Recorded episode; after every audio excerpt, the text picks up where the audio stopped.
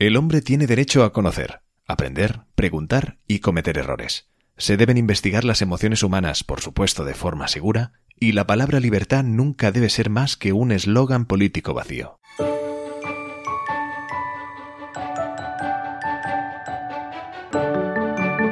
Sapere Aude. Humanistas sin complejos. Como todas las crisis, la del coronavirus dejará lecciones de futuro a la clase política mundial, eso está claro. Así son las crisis, que a pesar de no ser todas iguales, dan oportunidades eh, pues, para aprender de los errores que se puedan llegar a cometer. Alexis Piquet, ¿cómo estás? Bienvenido. Hola, Eduard, ¿qué tal? ¿Cómo estás? Muy bien. Pues yo bien, bien, encantado porque hoy tenemos un, tema mm, larguito, además nos acompañarán dos eh, invitados, hablaremos... ¿Tú, ¿A ti te gusta la, política? ¿La sigues de cerca? Mm, es una relación de amor-odio, más o menos. Es una relación de amor-odio, bien, bien, bien, bien, bien. Y en, sí, sí, sí, y en tiempos, y en tiempos de, crisis, sea del tipo que sea, em, eh, la verdad es que se vuelve un poco complejo, ¿no? Todo, al menos ver hacia qué, a qué lado ir, a qué creerte, qué no creerte, ¿no? Sí, sí, pero bueno, al fin y al cabo es algo a lo que estamos expuestos, que queramos o no. Claro. Exacto, estamos expuestos y bueno, ya digamos que ciertamente acostumbrados, ¿no? En todo caso, hoy nos acompañan Roger Montañola, político y politólogo, y también a Carlas Campuzano, también eh, político, ambos exdiputados con amplias carreras políticas que siguen muy de cerca y de forma activa la actualidad política. Bueno, en todo caso, que, la política un poco, ahora les preguntamos a ellos, ¿qué tal Roger y Carlas? ¿Cómo estáis? Bienvenidos. Muy bien. Gracias. Bien, bien, bien. Sin entrar en detalles, sin entrar en detalles. Sí, sí, sí, exacto. Sin entrar en detalles, ¿no? Em, estáis todos bien, ¿no? En casa, tanto por un lado como por el otro. Bueno, he preocupado porque mi padre ha dado positivo en el COVID, está ingresado en una residencia, hoy por hoy está estable, pero vaya, como todas las familias que tengamos personas mayores en, en residencias, viviendo estas horas con preocupación, con la madre sola en casa y bueno, eso siempre es, preocupante. Pero bueno, Desde luego, esperamos, esperamos que quede en nada, sin duda. En todo caso, también sabemos que son cada vez más las personas que se van recuperando y el, el abanico de edades es, es más amplio, ¿no? Al, al, contrario de lo que bueno, pues se ha ido diciendo pues con toda la, lógica y con todos los datos sanitarios en la mano, pero sí que es verdad que está, está habiendo muchísima gente que se está recuperando y eso sin duda motivo de, confianza y sobre todo de, esperanza. En todo caso, mucho ánimo, Carlas. Roger, eh, también vosotros bien, ¿no? Sí, sí, ahora ya sí, tenía también un tío ingresado que lo superó. Y bueno, yo como cualquier hijo de médico, pues eh, hay un pequeño sufrimiento diario, pero que bueno, que al final es eh, los médicos no, no, se van a quedar en casa, ni mucho menos, ¿no? Con lo cual, pues orgulloso en este caso de, de la labor de, de mi padre. Qué bueno, qué bueno. Pues eh, en todo caso, qué, maravilla y también, obviamente, como todo el sistema sanitario y todos los profesionales, pues eh, enviarles un, fuerte y cálido abrazo de, ánimo por toda la gran gestión y toda la gran labor que están llevando a cabo. Hoy, de todas formas, haremos un, repaso, si os parece, de, la, lo que es la gestión política a nivel europeo. Roger nos dejará un poquito antes de que esto termine, pues porque tiene obviamente otros compromisos. En todo caso, te agradecemos pues todo el rato que puedas estar eh, con nosotros acompañado. Como decía, em, entiendo que vosotros estáis siguiendo un poco de cerca todo, todo este embrollo en el que estamos metidos, como es, eh, como es lógico, y cómo repercute en, su gestión en los, en los países europeos. ¿eh? En este caso no lo repasaremos todos y nos quedaremos en, Europa, dejaremos Estados Unidos a un lado, que da para un programa especial, ¿no? Pero eh, sí nos interesaría ver un poco eh, qué cosas se están haciendo bien y qué otras se, deberían eh, evitar bajo vuestra perspectiva y un poco de la, de la, información a la que habéis llegado y evidentemente de la que os habéis nutrido. Em, en, todo caso, empecemos por lo que es una, pregunta general y es algo que se está preguntando muy, muchísima gente porque hay de todo, ¿no? Evidentemente hay quien piensa que se está haciendo una, una mala o una buena gestión, no hablo de un país en concreto, pero bueno, en todo caso, en el que nos ocupa es España, eh, se está diciendo también pues que esto es algo que no ha pasado nunca y que se podía hacer de, de otra forma y que es pues no lo, no lo podías ver mm, a venir, bueno, cosas así, ¿no? En todo caso, ah, en términos generales para vosotros, eh, empecemos por ti, Roger, ¿qué, marca la, gestión, mm, para bien o para mal, de una, de una crisis? Eh, desde la competencia de sus políticos, las gestiones políticas hechas con el paso de las legislaturas. ¿Tú qué crees? A ver, la, que sería la mejor de todas sería la, previsión. Eh, lo que pasa es que evidentemente, pues toro pasado todo es muy fácil y los políticos, como cualquier ciudadano, pues son humanos Y, con lo cual se tienen que valorar desde esta perspectiva, ¿no? Pero claro, es evidente que con previsión eh, de, la situación, pues eh, las cosas podrían haber sido diferentes. En segundo lugar, la, propia, el éxito o no de la gestión política a veces se traquea más por un éxito en comunicación que no tanto en lo que es propiamente la, toma de decisiones ejecutivas, ¿no? Que yo quiero entender que siempre intentan ser las mejores posibles y también quiero creer que eh, hay muchos profesionales de alto nivel que están dando lo mejor de sí mismos ayudando al gobierno. Con lo cual, la comunicación creo que es un elemento que, que es el que separa el hecho de que un político lo haga bien o lo haga mal a ojos del ciudadano. Sí, yo creo que a la solidez de los sistemas. O sea, estos días tenemos tendencia todos a poner en valor, y hacemos bien, el esfuerzo de los profesionales de los sistemas de salud. A las 8 de la tarde salimos a los balcones a aplaudir, en las televisiones, en las radios, en las redes sociales, en los periódicos, destacamos a los héroes que están afrontando esta situación, y eso tiene valor, pero al mismo tiempo el, el reverso de esa realidad es algunas debilidades de los sistemas. Y en este sentido, los países que mejor están afrontando eh, la crisis son los que tienen sistemas más, más, más, más sólidos, ¿no? Sistemas más sólidos en relación a sus sistemas nacionales de salud. El dato, por ejemplo, de, camas de alta intensidad que existen en Alemania explica por qué Alemania ha evitado el pánico del colapso de su sistema sanitario, ¿no? La articulación de una masiva política de test explica algunos éxitos en países asiáticos o en el caso del, del ¿no? Y la confianza entre ciudadanos y, gobiernos, ¿no? Países que han optado por enfoques más liberales como, Suecia en relación a, cómo abordar la pandemia se han fundamentado en un sentido de la comunidad, del, de cívico, de confianza entre los ciudadanos y las administraciones, de las propias administraciones en la, en la, en la ciudadanía. ¿no? Por tanto, sistemas. Los sistemas son los que, eh, públicos, privados, ciudadanos, son los que deben, deben de tener capacidad de responder a, este cisne, a este cisne negro tan bestia que estamos, que estamos viviendo. ¿no? Claro, las crisis en este caso, entiendo que, estamos todos de acuerdo un poco, destapan las, las, las, las, vergüenzas, ¿no? Las malas gestiones realizadas anteriormente, Ruge. Sin duda. Yo es que mm, eh, soy muy crítico, no tanto con la gestión actual de la situación, porque repito, creo que todos los gobiernos que seguramente pues eh, podrán mejorar muchísimo en su gestión, están haciendo lo que buenamente pueden. Eh, pero sí que critico la gestión de este periodo entre guerras o entre crisis, por decirlo así, ¿no? Es decir, la realidad es que, sobre todo, de cara, primero, a la capacidad del sistema de recibir, como dice Carlas, pero después también ahora de planificar económicamente eh, una respuesta que sea contundente y que sirva para que este, digamos, apagón mundial o en este caso de, país, eh, pues no tenga unas consecuencias muy graves, tiene que ver también con la gestión económica de los años anteriores, ¿no? Y yo siento mucha envidia cuando veo pues estados europeos que tienen una deuda pública eh, inferior al 50% cuando nosotros estamos al 100%. Eh, tengo mucha envidia cuando veo estados europeos que su porcentaje de economía sumergida es menor del 10% cuando aquí estamos casi en el 20% o quizá superior. Todos estos elementos también son los que nutren a los estados y a las administraciones de la capacidad económica para dar respuestas a, a situaciones como estas u otras, ¿no? Con lo cual la crítica en mi, en mi caso no eh, es más por, por, lo que no se hizo anteriormente. Creo que la política en general, y Carlas estará de acuerdo, eh, tiene ciertas limitaciones y una de ellas es que el cortoplacismo es brutal. Y yo que soy de los que defiende que la deuda es pedirle prestado dinero a tus hijos y a tus nietos, pues me parece que, esta fórmula ahora que se están planteando nuevas alternativas, que además son necesarias, no digo que no, económicas para subsistir a la crisis, pues bueno, si hubiésemos sido una... Eh, hubiésemos tenido una planificación económica más realista y más contundente en los años anteriores, pues igual estaríamos mejor preparados, no para afrontar tanto la crisis sanitaria, que creo que se ha hecho muy bien, el sistema sanitario en el caso de Cataluña, pero también del resto de España, es, es muy bueno, no nos engañemos. lo que pasa que evidentemente el colapso y la previsión de un colapso sí era difícil. Creo que de cara a la segunda ola que va, desafortunadamente parece que va a existir, es cuando debemos estar preparados.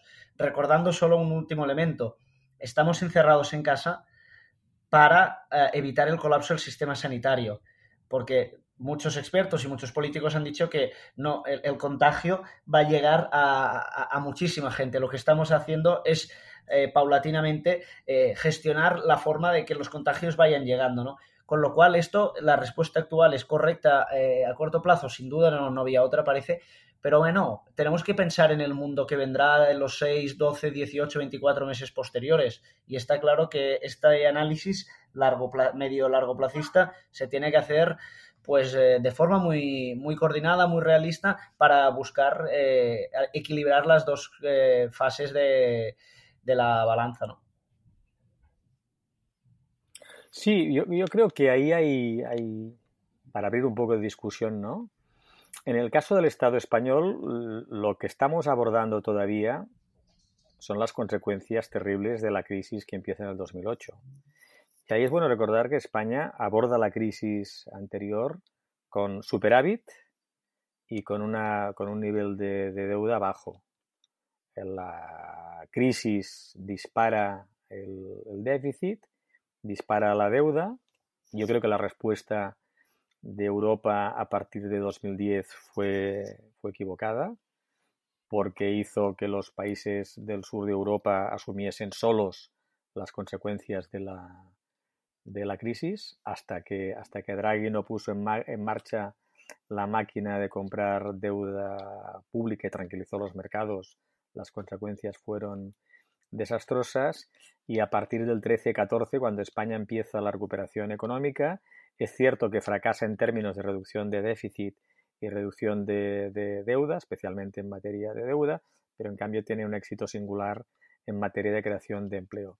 Y eso nos aborda problemas muy de fondo que ahora no tenemos tiempo de entrar, que son las debilidades del sistema productivo español. lo que hay es un problema de productividad, de competitividad del, del tejido de nuestro tejido empresarial y unas políticas públicas no suficientemente bien orientadas para mejorar esa productividad, esa competitividad del tejido empresarial. Y ahora nos coge esa crisis con eso, con menos margen fiscal, con déficit y con, y con, y con deuda. Y con un sistema de salud que ha respuesto, pero que ha puesto también, se, ha puesto de evidencia algunas de sus, de sus, de sus debilidades. O sea, hemos abierto hospitales de campaña. Hemos abierto hospitales de, de campaña. Quiere decir que el, que el, sistema, pues la discusión si el sistema se ha colapsado o no se ha colapsado. Oye, cuando tú has abierto hospitales de campaña y has abierto hoteles para atender a personas, y hoy profesionalmente estoy en el, trabajando en el ámbito de la, discapacidad intelectual, para descongestionar las residencias de personas con discapacidad intelectual que ya no podían resistir el número de personas que habían sido contagiadas por el COVID, se han tenido que crear equipamientos específicos. En Barcelona el primero se creó hace tres semanas en la Casa del Mar. Casa del Mar no es un hospital, es un equipamiento. O sea, el sistema se ha colapsado. Otra cosa es que hemos tenido la capacidad, sistema público, y que el, acceso está garantizado, no hay problema, que los profesionales le hayan dado toda su fuerza. ¿no? Y ahí nos aparece un tema de, sistema también, y creo que la gente de Isglobo lo han apuntado, lo ha apuntado Antoni Plasencia, que es que en los sistemas de salud pública hay que, hay que incorporar ya la mirada de hacer frente a epidemias de esta magnitud, que por otro lado estábamos advertidos en los últimos años. Hay esa famosa referencia a ese TEL Talk de, Bill Gates, ¿no? En el que se, nos habla de estas, de estas cuestiones a nivel más de cultura popular. Hay una película magnífica, ¿no? Estos días en, las plataformas que es Contagio, ¿no? Ah, por tanto, en nuestros sistemas nacionales de salud hay que incorporar en el sistema el hacer frente a una pandemia de estas características y quiere decir quizás invertir dinero en cuestiones que no tenemos claro que terminen usándose, más, más camas para UCIs o más sistemas de control epidemiológico, ¿no? Pero, pero que van a ser, van a ser ah, necesarios. Y ahí en la respuesta europea yo soy muy fan y muy convencido de que es de que Europa ahora se juega su destino. su capacidad de mutualizar la deuda, su capacidad de entender que estamos frente a un, problema común, que lo asumimos de manera común, no eh, ante un reto en el que hay que culpabilizar a unos frente a otros. Mala respuesta a la europea si se basa en, en establecer responsabilidades de orden moral sobre cómo afrontamos esta pandemia y sus consecuencias económicas y sociales. Claro, eh, y precisamente lo que decías tú, es decir, eh, y nos avanzamos ya casi a la que era mi última pregunta, pero bien, en todo caso yo la lanzo, ¿no? ¿Qué, pasará con, con, la Unión Europea, ¿no? Tras toda esta, esta crisis, ¿no? Tenemos el Brexit de por medio, estas diferencias que son cada vez más visibles, lo han sido durante estos, todos estos años entre la, Europa Norte y la Europa Sur, entre la, esta respuesta a la pandemia, el nivel económico, etcétera, etcétera claro, ¿qué, le depara a esta, a esta unión tras esto? Mm, precisamente por los modelos que se han llevado a cabo con tantísima diferencia, ¿no? Porque hay mucha gente que se plantea, ¿por qué Italia y por qué España? ¿Por qué, mm, parece, y dicen que nos parecemos en tanto, y parece, también parece ser que, se parezcan tanto en la, en la gestión de situaciones como esta, eh, Bueno, que la Unión Europea está compuesta por países eh, de diferente cultura, valores y hasta base eh, doctrina religiosa quizás, quizás pues eh, es una realidad. Yo estoy de acuerdo que evidentemente es un momento para que Europa sea mucho más, pero también me remito un poco a, lo que decía anteriormente de lo que es la percepción versus eh, la realidad, ¿no? aquí, en los primeros días de la pandemia, cuando Europa comunicativamente, especialmente el Consejo, no era capaz de llegar a acuerdos, eh, la sensación es que, bueno, que cada país por libre podía tirar y que qué bien los chinos que nos enviaban aviones pagando, por cierto.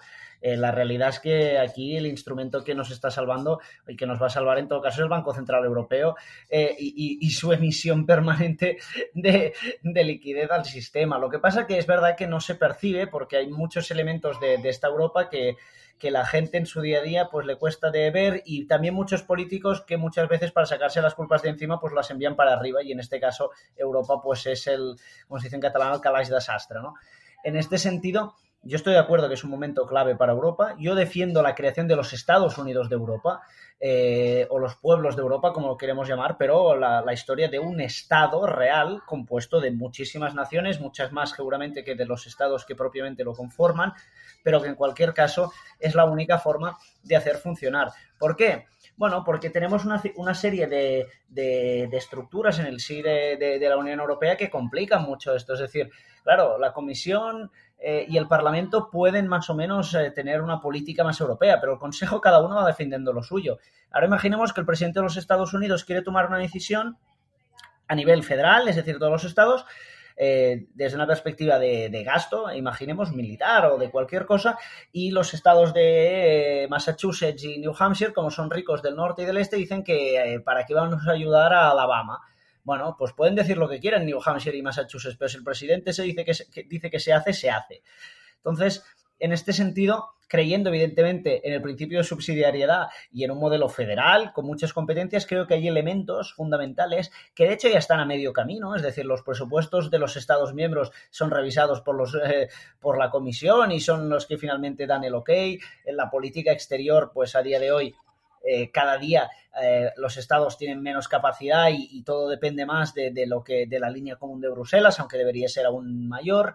Pero bueno, eh, es evidente que la unión que se basa en un sustrato quizá más cultural, pues resulta más difícil de, planificar. ¿Este es un buen momento para hacerlo? Sí, pero repito, lo triste del caso es que no se va a valorar tanto los eh, hechos en sí mismos que pueda y las decisiones que tome la Unión Europea, sino la percepción eh, y la manipulación que algunos le querrán dar a, al propio, a, las propias decisiones de Europa, ¿no? Vamos a ver, vamos a ver cómo funciona, pero para mí sería muy triste, de verdad, que el proyecto europeo, europeo no, no, no tira para adelante. Creo que eh, no, sé, no es que se tenga que quedar igual, que tiene que evolucionar a más. Sí, aquí estamos arrastrando todavía las debilidades de la arquitectura insuficiente del euro, en el sentido de tener una política, una moneda común y una política monetaria común, pero en cambio políticas fiscales y políticas presupuestarias de ámbito nacional, de ámbito estatal. Y eso cuando la economía crece y funciona es un problema relativo, cuando la economía no crece, está en crisis como ocurrió hace unos pocos años y como, va, como está ocurriendo y va a ocurrir ahora, eh, es complicado.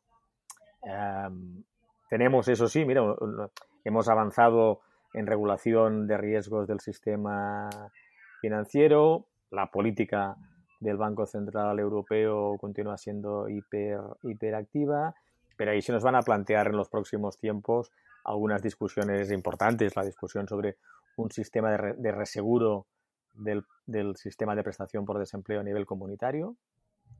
Se nos va a plantear uh, el establecimiento de movilización de recursos financiados con deuda emitida por las instituciones europeas y por tanto sustentado por el conjunto de ahorradores europeos. El debate de los eurobonos, coronabonos o como finalmente se terminen y, si ese plan económico tiene en cuenta pues las economías más abiertas a la, a la exportación y las economías mm, más dependientes de esas, de esas, de esas, de esas importaciones, ¿no?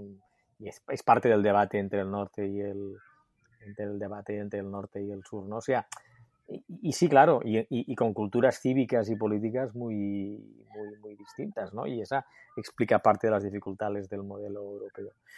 Yo ahí soy, quiero ser optimista en el sentido de que para que las cosas les vayan bien a los holandeses, a los suecos, a los alemanes, se necesita que a los catalanes, a los españoles, a los portugueses, a los italianos, las cosas nos vayan también, nos vayan también bien, porque además, si situamos esta, esta la crisis económica y social y política que se va de la pandemia en el contexto geopolítico, uh, con la crisis americana por un lado y el reforzamiento asiático, pues Europa necesita, necesita en términos geopolíticos ganar, ganar, ganar, ganar músculo para defender su estilo de vida, sus valores, su capacidad de generar progreso, de garantizar libertades y derechos, prosperidad económica, sistemas de igualdad de, de oportunidades, respeto al, medio ambiente, ¿no?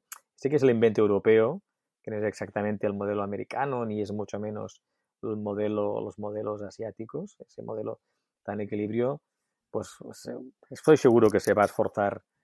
Y ahí sí que hay liderazgos eh, con, posiciones distintas en este debate, pero que son potentes, que son los liderazgos de Merkel y de Macron, y el liderazgo portugués, curiosamente un país pequeño, situado en el sur, que ha demostrado un buen manejo macroeconómico y además con políticas en el terreno social pues de interesantes y avanzados del gobierno de Portugal, pero al mismo tiempo armonizando las posiciones en la macroeconómicas de la estabilidad europea y al mismo tiempo con una buena gestión de la crisis y además con un consenso por lo que estamos leyendo interno entre oposición y gobierno importante, cosa que, cosa que en el caso catalán y en el caso español, pues una de las debilidades que tenemos, ¿no? Y hoy, y creo que Rusia también, que no estamos haciendo política en los partidos, sino que tenemos nuestras vidas profesionales al margen de la actividad política, nos preocupa es el, ruido que la política genera en un momento que esperaríamos más que gobiernos, instituciones, gobiernos y sociedad civil, interlocutores económicos, sociales, estuviésemos todos remando en la misma dirección, ¿no? Ese mismo espíritu que está en, las, en, los, en los balcones a las 8 estuviese en los hemiciclos cuando hay debates y, estoy, si y eso evidentemente jugando el papel de la política que la oposición tiene que hacer su papel de control democrático, ¿no? Pero estamos en tiempos de grandes acuerdos en todos los sentidos para hacer frente a la crisis más bestia desde, la, desde el fin de la Segunda Guerra Mundial o en nuestro caso desde el fin de la Guerra Civil. A mí si me permitís y, y siguiendo un poco la línea de, de Carlas, creo que esta, digamos, eh, este escenario de mayor capacidad de acuerdo, de más unión entre todos los partidos, etcétera, que creo que se está empezando a dibujar. Eh, ayer en Cataluña escuché, estando en, televisión, a, a, la líder de Ciudadanos en Cataluña, Lorena Roldán, que se ha caracterizado por ser eh, totalmente eh, de una postura muy radical eh, frente al presidente de la Generalitat y ayer pues tuvo un mensaje de, apoyo que de, verdaderamente me sorprendió y, me gustó escuchar. ¿no? Eh, creo que también la conversación entre Pedro Sánchez y Pablo Casado parece que, fue mejor de lo que se esperaba, pero sobre todo lo que quería comentar, y tiene un poco que ver con algo que había comentado antes Carlas, es que el gran acuerdo se va a necesitar para eh, la, propuesta a medio y largo plazo de todo esto. No, no, no la de ahora, porque la de ahora estamos eh, navegando en un barco casi a la deriva y, el gobierno pues, y todos pues intentamos que el barco no se hunda. Pero de cara al futuro, Carlas ha hecho, ha, puesto sobre la mesa la capacidad de, del sistema hospitalario, ¿no? de, poder eh, atender a todas las personas que tenían necesidades. Bien, eh, esto, si dentro de seis meses se vuelve a producir así, esto de las olas que dicen, igual no, igual es una constante, es mucho más complicado, nos obliga a plantear inversiones muy relevantes. Por cierto, inversiones que de otro lado se tienen que hacer y que se están haciendo para salvar la economía por, otra, por otros puntos de vista. Y aquí me gustaría poner sobre la mesa un elemento que Carlos, que fue uno, si no el responsable de que en España no haya mili, eh, hoy cobra sentido otra vez que es el siguiente, que es una figura como de reservista. Eh, no militar, entendedme. Eh, un nuevo contrato social creo que es importante para atender los próximos tiempos, donde todos los ciudadanos entiendan, eh, sean corresponsables de que en, situaciones de extrema gravedad como las que estamos viviendo, la gente sepa que, cuál es su rol, cuál es su función, qué se tiene que hacer más allá de, obviamente, la responsabilidad social, eh, del distanciamiento social, etcétera, pero también otras cuestiones, ¿no? Yo creo que aprender a convivir con el virus, que no a derrotarlo, porque derrotarlo parece que esto es imposible a corto plazo, eh, implica que la capacidad de infraestructuras eh, sanitarias se pueda ampliar muchísimo al coste que esto tenga. Dos, la formación de muchos profesionales eh, que puedan dar respuesta a eso. Mi padre, que es médico, os lo he comentado antes, le pregunté el otro día, bueno, si tú tuvieras que estar en una UCI, él es médico de, familia, ¿no? Eh, ¿Serías capaz de dar respuesta a una situación como la actual? Me dijo, mira, ahora, hoy no, con una formación relativamente corta podría ser capaz de, bajo la supervisión de un intensivista, pues bueno, poder ayudar, ¿no? Bueno, pues nos tendremos que plantear esto, ¿no? Cómo diferentes sectores eh, asumen roles diferentes y cómo, y cómo los formamos. Igual los que estamos aquí hablando nos toca saber que si algo sucede así, pues nuestra función va a ser eh, poder ser conductores de ambulancia si es de menester o llevar a cabo otras funciones sociales.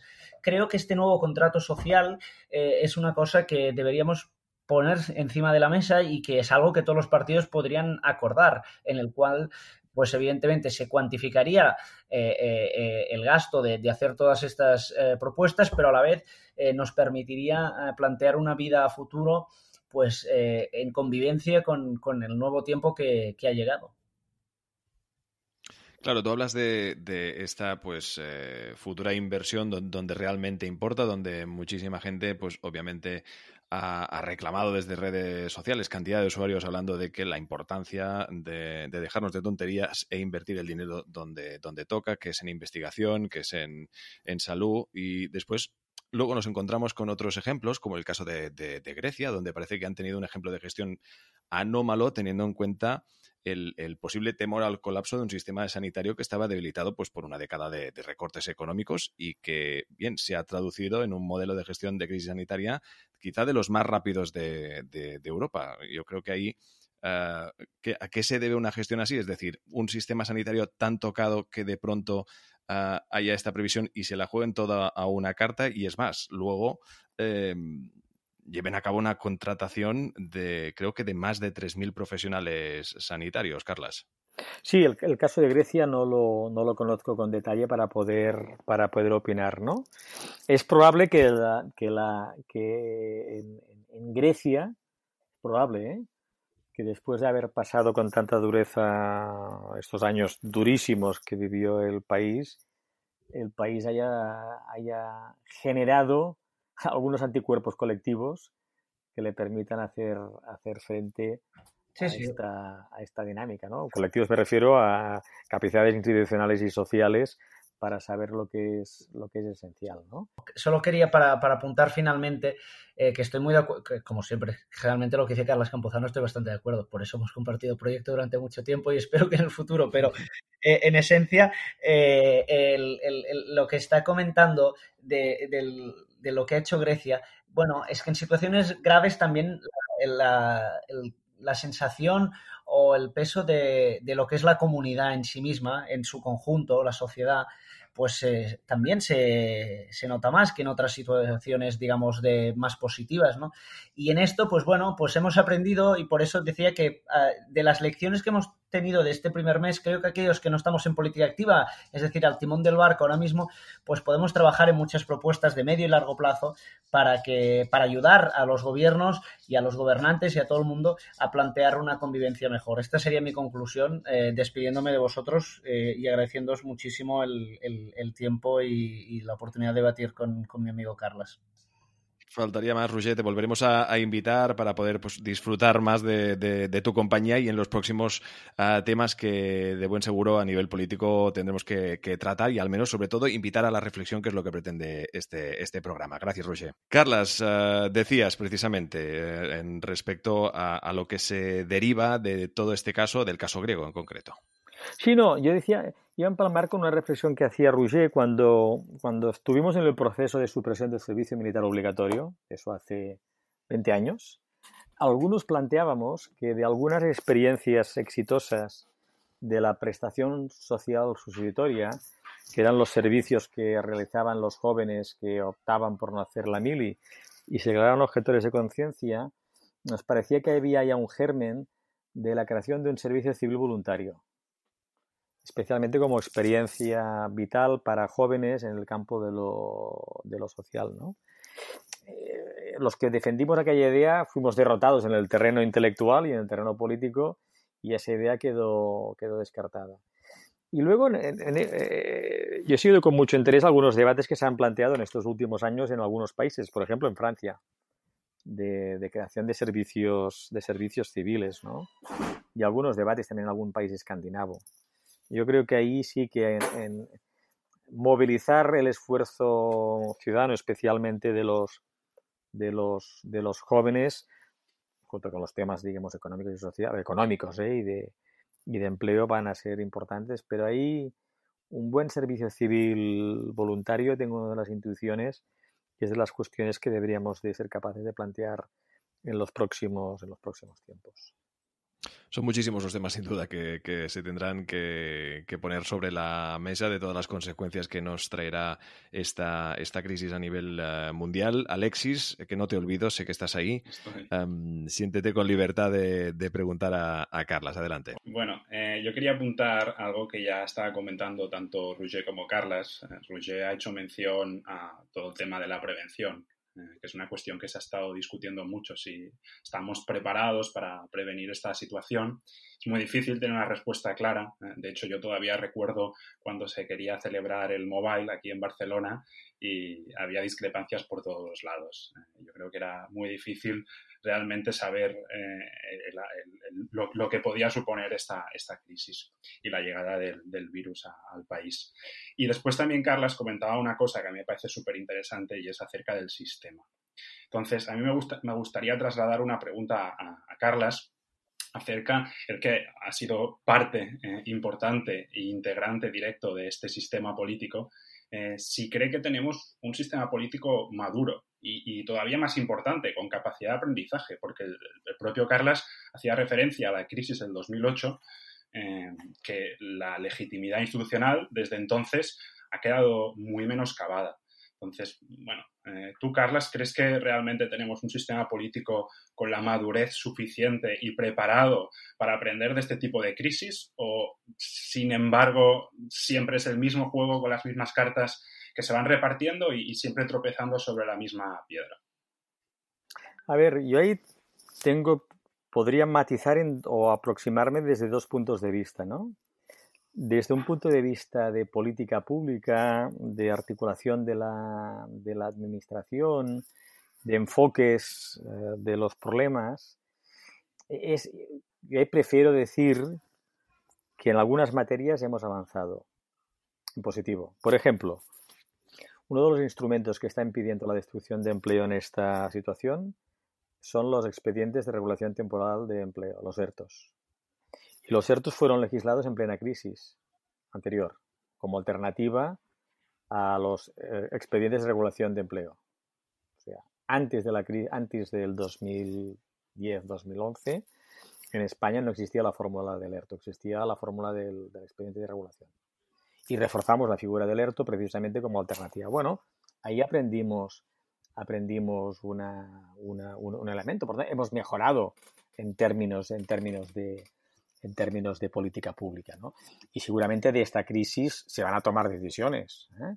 Por ejemplo, el desastre que se ha, que ha ocurrido en las residencias va a obligar a replantear el modelo, el modelo ah, residencial.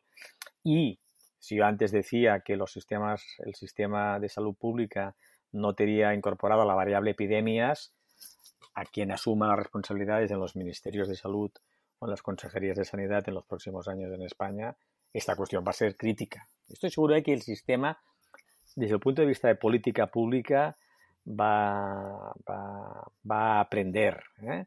Y eso no quiere decir que tengamos muchas debilidades. ¿eh? El déficit y la deuda son unas, la calidad de muchas políticas públicas, la debilidad de los sistemas de información.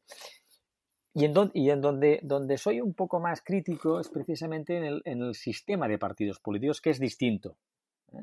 En el sistema de partidos políticos, donde lo que parece que cuesta es el, encontrar el equilibrio entre el papel que las oposiciones en democracia deben de jugar, que es la capacidad de supervisar y de criticar y de proponer al gobierno, eso es, esencial en sistema democrático, con al mismo tiempo entender que en situaciones tan excepcionales como las que se vive se debe de cooperar y se debe de colaborar.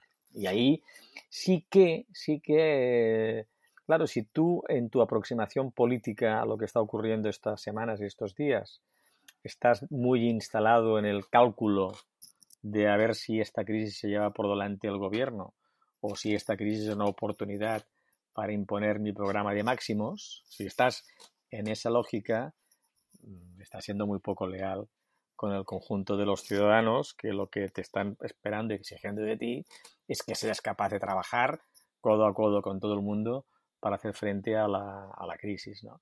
Y ahí sí que el sistema, yo creo que tiene, el sistema de partidos, ¿eh? no el sistema, digamos, la acción de la, de la administración, donde ahí, de nuevo en esta crisis, hemos tenido la sensación de que el, sistema de partidos no estaba, no estaba a la, a la altura de, la, de, la, gravedad de lo que estábamos uh, viviendo. ¿no? Yo creo que la ciudadanía espera acuerdos y pactos y soluciones, ¿eh? acuerdos, pactos y soluciones a los problemas de hoy vinculados a la emergencia sanitaria y a los gravísimos problemas económicos sociales que ocurren ya hoy y que además se van a intensificar durante estos próximos meses y que van a exigir que las medidas que se tomen pues sean audaces y que tengan los mayores apoyos políticos y sociales posibles. Y respecto al sistema no de los partidos que comentabas ahora en tu última intervención, sino en cuanto al sistema institucional, ¿crees que de alguna manera, lo digo por lo que se está comentando, ¿eh? lo público, por poner una etiqueta, saldrá reforzado? Fíjate, ahí, ahí yo creo que hay que tener una concepción de lo público que vaya más allá de lo que es estrictamente la administración pero que al mismo tiempo eso de lo público que va más allá de la administración, que son las fórmulas de colaboración público-privadas, no pueden basarse en modelos de financiación low cost. Y me explico, por ejemplo, en Cataluña buena parte del sistema nacional catalán de salud se articula en base a que los proveedores de los servicios de salud son proveedores privados, pero que están en el marco de un servicio nacional público. Buena parte de los proveedores a una parte significativa de esos, de esos proveedores. ¿no? Eso tiene sus virtudes y, y sus virtudes están muy ligadas además a que la financiación que el Servicio Nacional de Salud haga de esos servicios no se base en el low cost. En el caso, en el caso de los servicios ah, sociales para personas mayores, aún es más evidente. El grueso de la provisión pública la efectúan entidades mercantiles o sociales, ¿no? y ahí un modelo muy basado en el low cost, como, es, como era el caso de la colaboración público-privada en el sector de las residencias de personas mayores, ha hecho, ha hecho, ha hecho aguas. ¿Habrá que reforzar las responsabilidades públicas? Seguro. ¿Habrá que reforzar los sistemas nacionales? Seguro.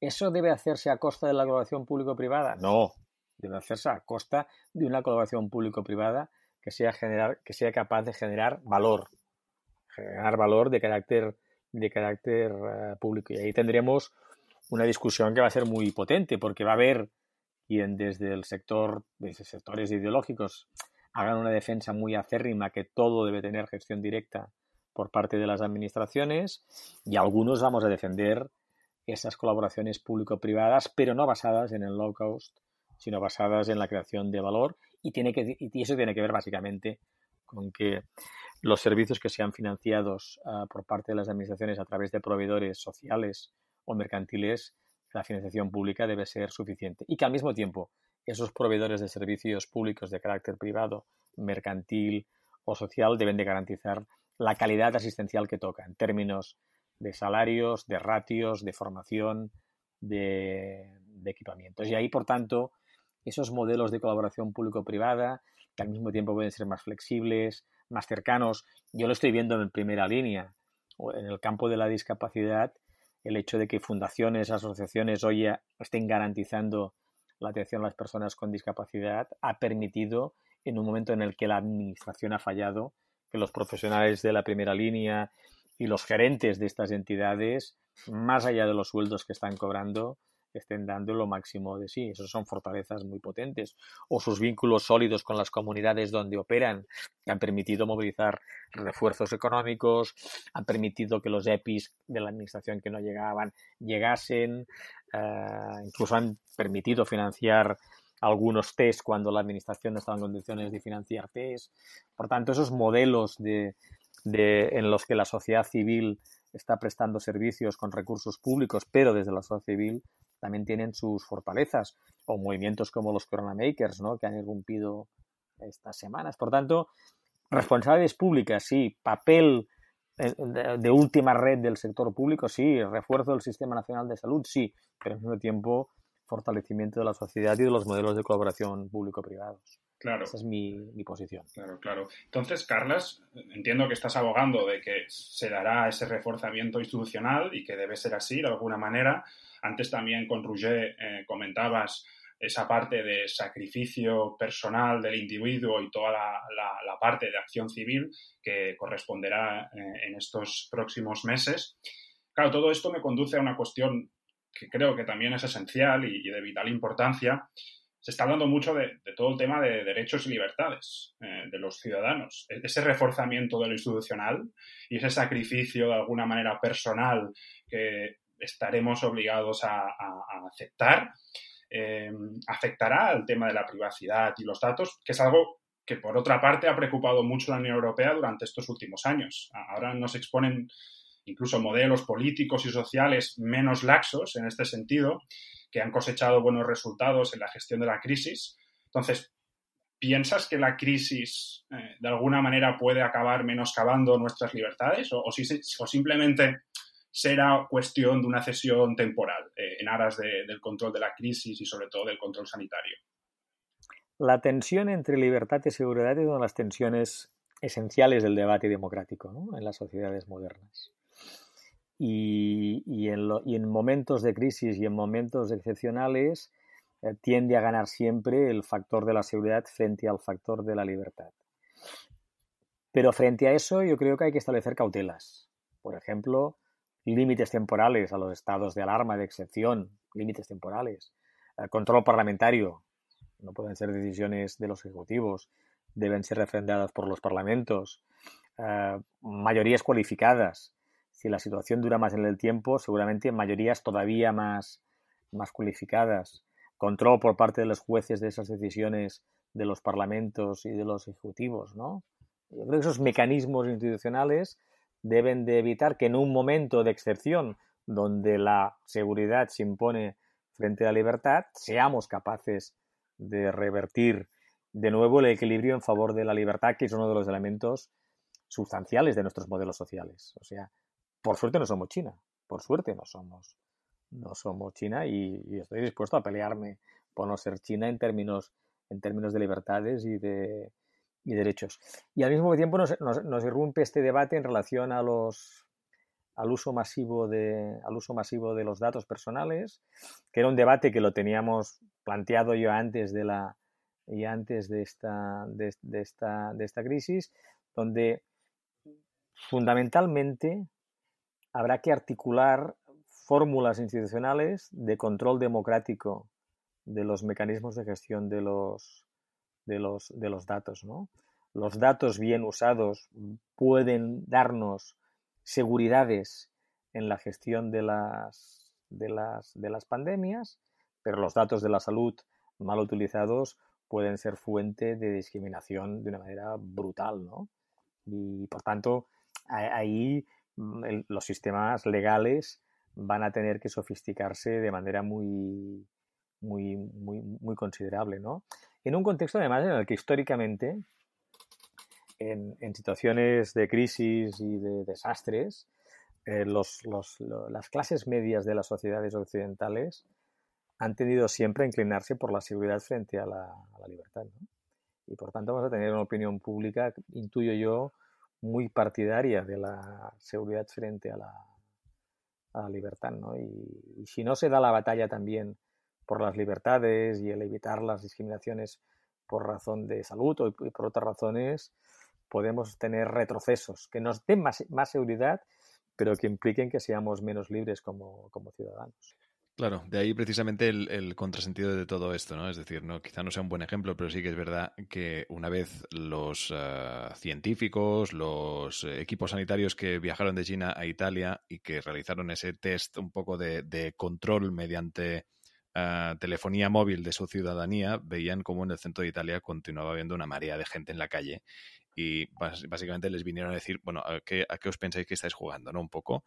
Claro, em, allí llegó un punto que incluso, pues, el, el, eh, en Italia, pues el primer ministro llegó a un punto que dijo, bueno, eh, no quiero ponerme así, pero al final me vais a obligar, ¿no? Al final a poner unas, unas digamos, em, medidas eh, extremas a, a, nivel de multas, obviamente, en el que haga que la gente crea, ¿no? Es decir, claro, cómo una pérdida de libertades ha ido más o menos bien, entre, entre muchas comillas. ¿eh? Evidentemente hay muchos detalles que, seguramente se nos, se nos, escapan y que deberíamos tener en cuenta.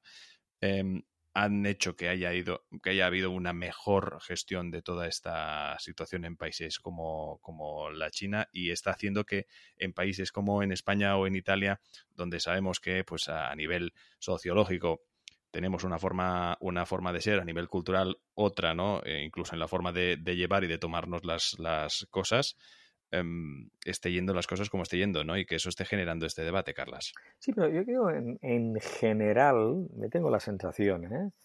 de que los ciudadanos catalanes y españoles han hecho un uso mm, bastante racional del confinamiento, ¿no?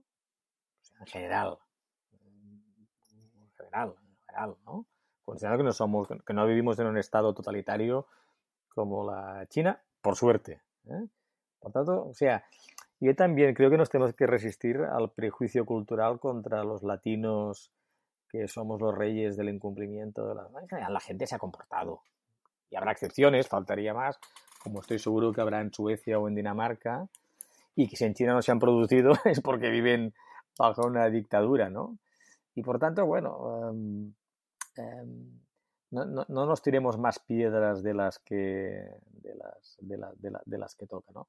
Otra cuestión es que en, el debate de fondo, que no viene de ahora, ¿eh? es un debate planteado ya desde, desde hace unos cuantos años, lo que es cierto es que los sistemas democráticos tienen mayor complejidad en la toma de decisiones. Alguien cuenta, oiga, eh, me, eh, leía, ¿no? Cuando Obama regresa de la cumbre de París sobre el cambio climático hace unos pocos años, debe de enfrentarse a un Congreso que tiene una mayoría republicana que se opone a las políticas contra el cambio climático. Y Obama tiene una, tiene, lo tiene más complicado para gestionar esa decisión que cuando, cuando eh, el presidente de China regresa a Pekín y si, se ha tomado la decisión de desarrollar una determinada política contra el cambio climático, no hay discusión, no hay discusión. Bueno, pues la democracia es más compleja. El precio que pagamos por vivir en sociedades de ciudadanos libres, con derechos civiles, con libertades civiles, con contrapoderes, eh, con mecanismos de check and balance, es que es más complejo gobernar. Es más fácil gobernar en sociedades donde la democracia es o puramente formal o simplemente no, simplemente no, existe, ¿no? Eh, algunos de los países asiáticos como Corea del Sur y, Singapur hasta hace muy poco tiempo eran democracias más formales que reales. Y más allá de que las culturas efectivamente eh, de, de las sociedades sean las nuestras más individualistas, las asiáticas más colectivas. Hay este documental magnífico estos días en, en Netflix, ¿no? American Factory. si no lo habéis visto, os lo, lo, aconsejo, ¿no? La historia de una empresa de, de vidrios para coches, de cristales para coches, ¿no? Que es comprada por los chinos en Estados Unidos, ¿no? Y el choque entre la cultura del management chino con los trabajadores norteamericanos, ¿no? Es brutal, ¿no? pues. Pero vaya, el, precio el precio de la libertad es el precio de la complejidad. Y creo que hay que dar la batalla para defender el precio de la complejidad de nuestras sociedades, de la dificultad de la toma de decisiones frente a modelos donde esa complejidad es eh, menor, pero es a costa de libertades y derechos. Claro. No, y además, eh, exacto, ya no me refería tanto quizá a la ciudadanía, que, sí que es verdad que está, está llevando a cabo en general una actitud muy, muy responsable frente a este tipo de situación, ¿no? Sino eh, me refería precisamente pues a, los, a los políticos que están gestionando todo esto, que también son ciudadanos de, de, este, de este país, tanto como, como el de Italia, ¿no? Que que quizá eh, un poco pues la, gestión que estuvieran que estuvieran llevando y que como bien analizabas Carlas pues conviene también de, esta confianza, ya no solo en, la gestión individual de cada ciudadano en su casa, sino también de confiar en las decisiones que se están tomando y tener incluso un, poquito de paciencia. Pero entonces afloran todos esos miedos eh, que hemos ido comentando, ¿no? Tanto ya no solo a nivel sanitario, sino también a nivel económico. Claro, y el consenso, y el consenso entre los partidos y el acuerdo tiene que ver mucho con la confianza. O sea, si cuando yo me dedico a criticar durísimamente a la administración que está tomando las decisiones y en un canal ves unas declaraciones y en otro canal las declaraciones en sentido contrario, al ciudadano medio, y ahí me pongo yo, ¿eh? que lo estamos viendo, yo, pero ¿a quién tengo que creerme? ¿no?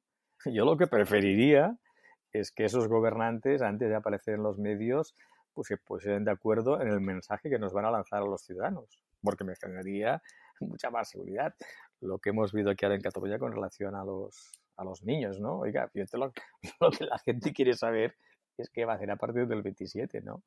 Una cierta competencia entre gobiernos sobre quién, quién lo puede hacer ah, mejor. Ahí eso genera desconfianza.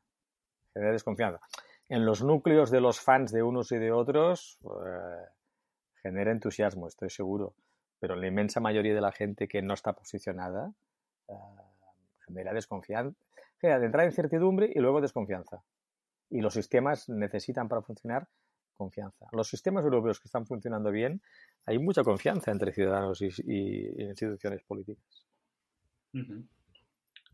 Alexis, eh, ibas a preguntar. Em, creo que el debate de alguna manera está derivando hacia la parte más de, de, gobernanza y en este sentido yo ahora estaba pensando Carlas comentaba el tema de las decisiones de, los gobiernos y las administraciones y cómo son recibidas por parte de, las personas, de los ciudadanos.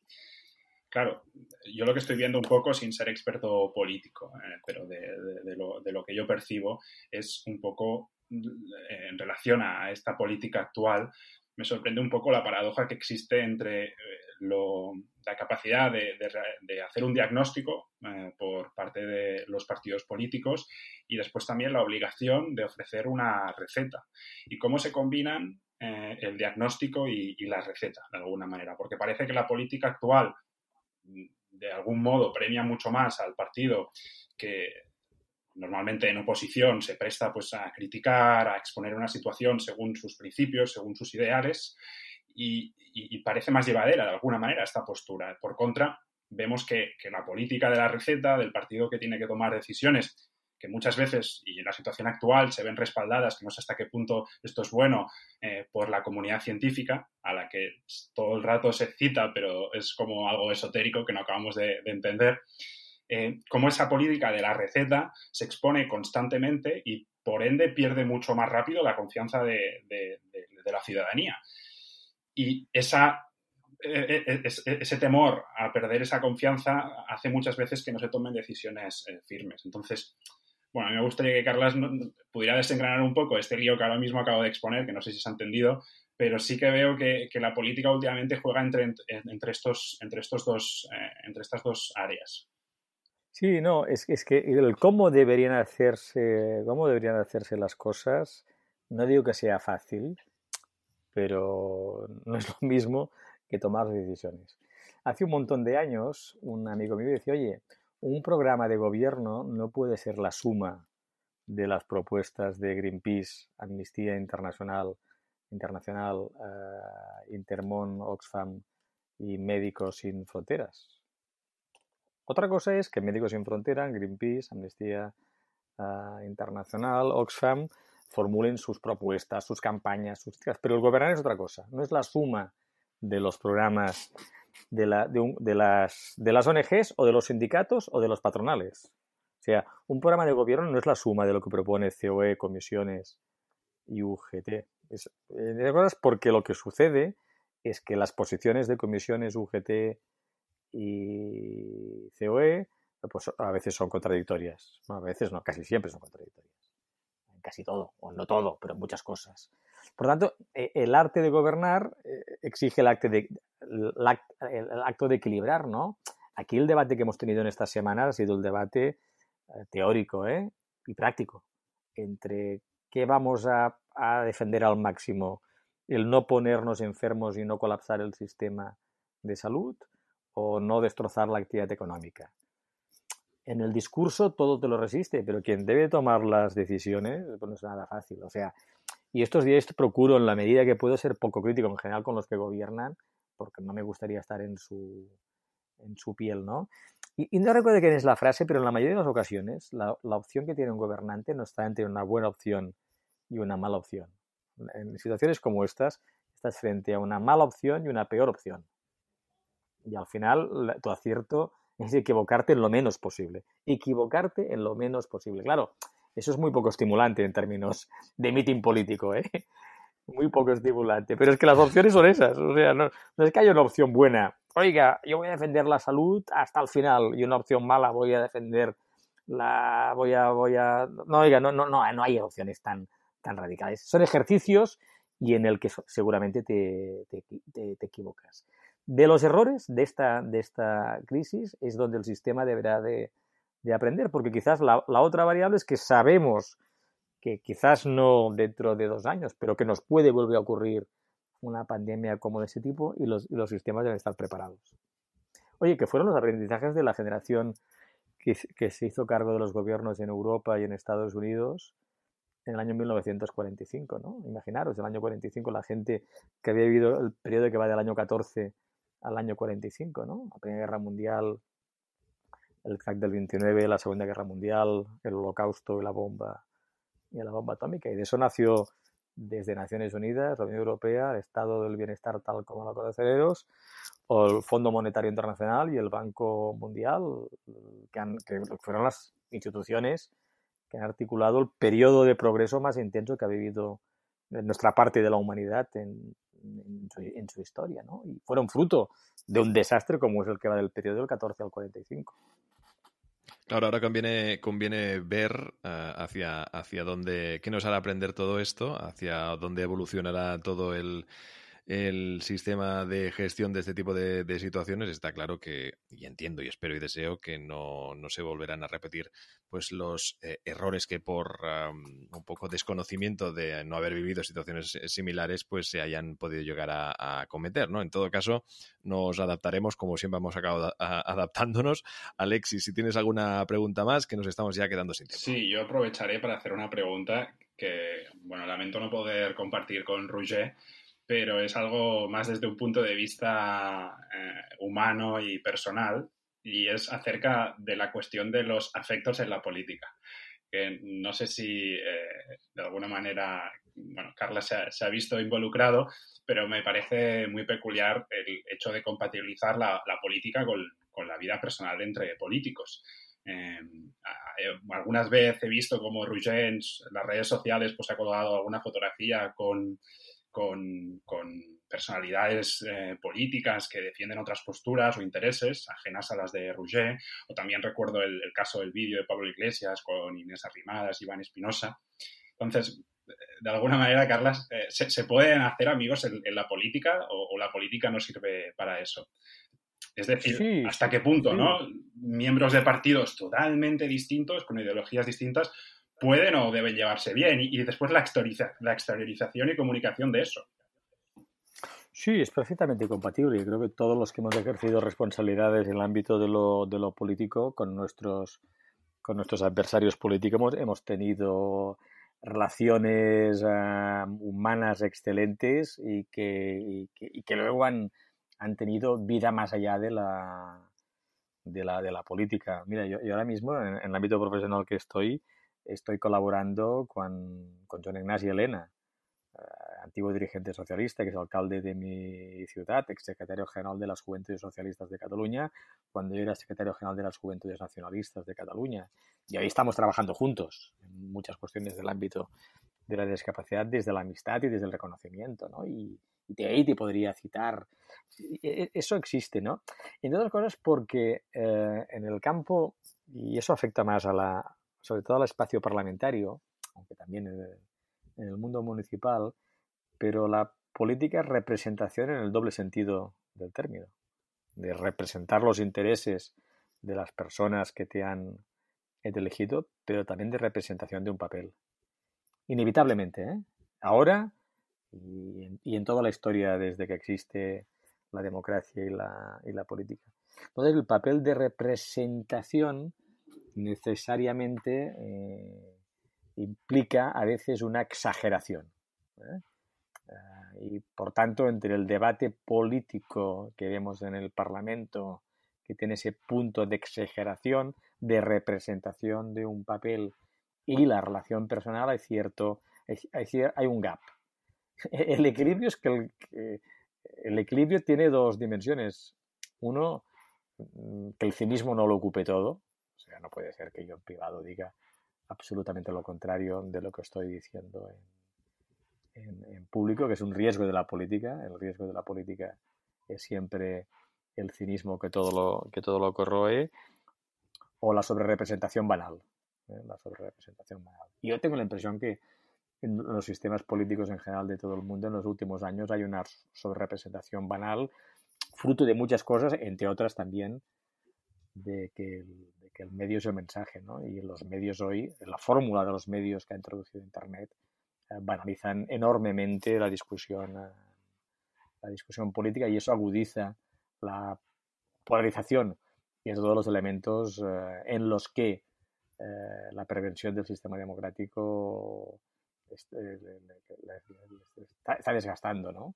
La polarización. Pero vaya, sí, es posible perfectamente compatibilizar relaciones afectuosas, cálidas, respetuosas, de amistad incluso, con la confrontación ideológica y partidista. Yo lo entiendo, pero tendrás que reconocer que, bueno, extraña, ¿no? Por esa polarización que comentas. Claro, porque hay el riesgo de que eso sea cínico y el riesgo de la sobrerepresentación y hay que encontrar esos puntos de ese punto de ese punto de, equilibrio pero es inevitable que la política y representación también en ese sentido ¿eh? en el sentido teatral de la de la expresión está representando un, un, papel eso es, eso es inevitable en democracia especialmente por la exposición a través de los medios de, de, de comunicación pero es que oye en la, en la época que no había medios de comunicación de masas la exposición en la plaza pública eh, obligaba al dirigente a representar un, un, papel. ¿no? Leer, La guerra del Peloponeso de Tucídides es muy interesante para, para observar también eso. ¿eh? Cuando no había, no internet, no, no había periódicos. Desde luego, desde luego. Hay, hay uh, otras, uh, otros tipos de, de, gestiones. Ahora, pues bueno, un poco Alexis eh, se preocupaba por todo aquello que, que, vemos y que es verdad que alguna vez nos hemos llegado a plantear uh, de esa relación entre ideas contrarias que por lo que nos explica Carlas, pues y como pues obviamente tiene toda la lógica del mundo, no tiene por qué eh, impedir una, una, sana relación de, amistad. ¿no? Al final tenemos mm, incluso parientes con los que no coincidimos en modo de pensar y tenemos una sana relación. ¿no? Al final puede ser algo, algo parecido, ¿no, Carlas? es peor, es peor con el Es peor, ¿no? Sí. Eso también es verdad, si no, eh, que, se lo digan a las largas comidas de, Navidades y demás. Terrible.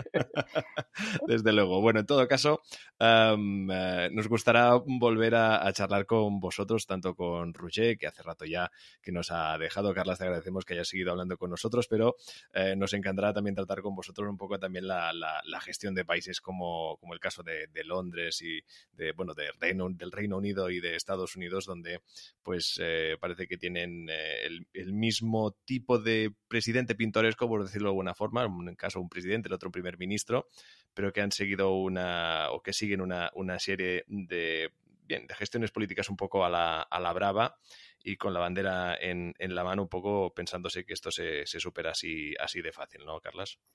Sí, realmente eh, contrastan estos liderazgos en el Reino Unido y en Estados Unidos con los liderazgos que en otras épocas en esas mismas sociedades han, han existido y además si esos liderazgos fuesen histriónicos pero fuesen acompañados de políticas públicas eficaces, pues, pues quizás sería anecdótico, pero cuando los liderazgos histriónicos van acompañados por políticas públicas que no son eficaces, entonces la situación es extremadamente grave, ¿no?